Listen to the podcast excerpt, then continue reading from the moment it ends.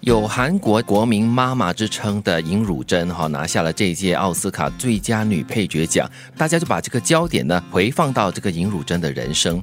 其实她的人生啊并不是很顺遂的哈，呃，曾经为了爱移民到美国去，然后却遭到了丈夫背叛呢。回到韩国后呢，又被贴上了这个离婚女人呐、会抽烟的女人等标签多年哈。那经过了很多的高低起伏呢，她却始终用非常正面的心态去看待。她他的认真呢，也告诉了所有的女人一件事，那就是活得精彩漂亮就是最美的报复。今天呢，我们就看看他所说过的一些金句。如果年轻的你正在做好的事，就不要追求金钱。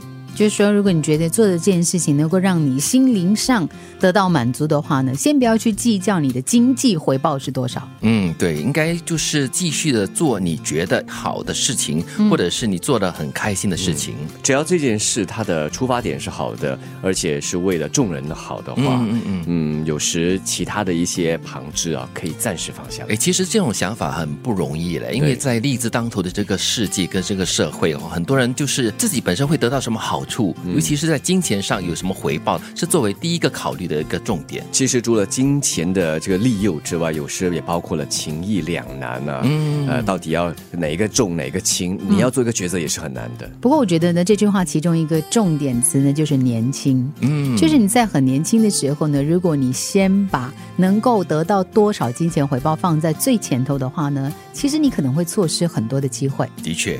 不是回头就能够改变的问题，就当做踩到屎了吧。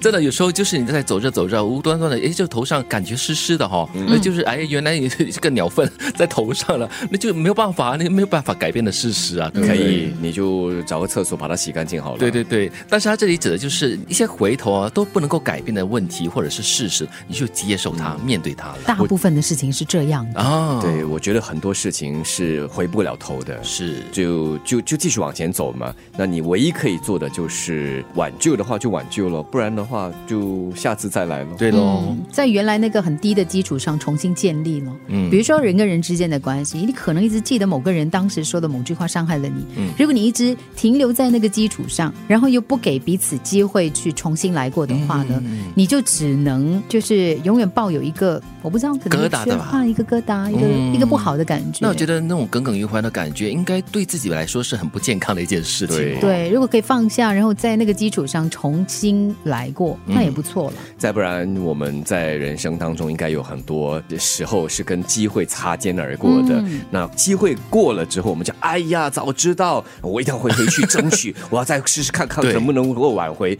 其实过了就过了，下一次再来喽。最重要就是要学习，下一次当机会来的时候，不要再轻而易举的让它擦肩而过。我拼命的磨练演技，硬是咬牙挺了过来。总之，我脚上的泡是我自己走出来的。的确，他演了这么多年哈，终于得到国际上的认可跟肯定，真的是得来不易的。对，我们说这个台上十分钟，台下十年功。嗯，这个十分钟是我加的，好像是一分钟而已。对，一分钟。的确是很不容易嗯，而且他脚上的泡泡谁知道啊？啊。对不对？但是呢，就是自己这样子好了，愈合了，然后呢，又又擦出了泡泡，然后又再愈合了。所以你看呢、就是脚上的泡泡大家都看不到的，只看到它亮丽跟光鲜的一面，就是它成功过后的样子哈。之前的努力跟奋斗呢，不是让别人可以轻易感受得到的。其实大多数人的成功都是努力而来的对，我们只是看不到而已，所以也不需要羡慕，更多就是要去了解，然后去学习。世界上没有不遗憾、不痛苦的人生，但是人们总觉得只有自己的世界最遗憾。年纪大了之后，我开始学着放下，不要抓紧着很多事。这是一种成熟。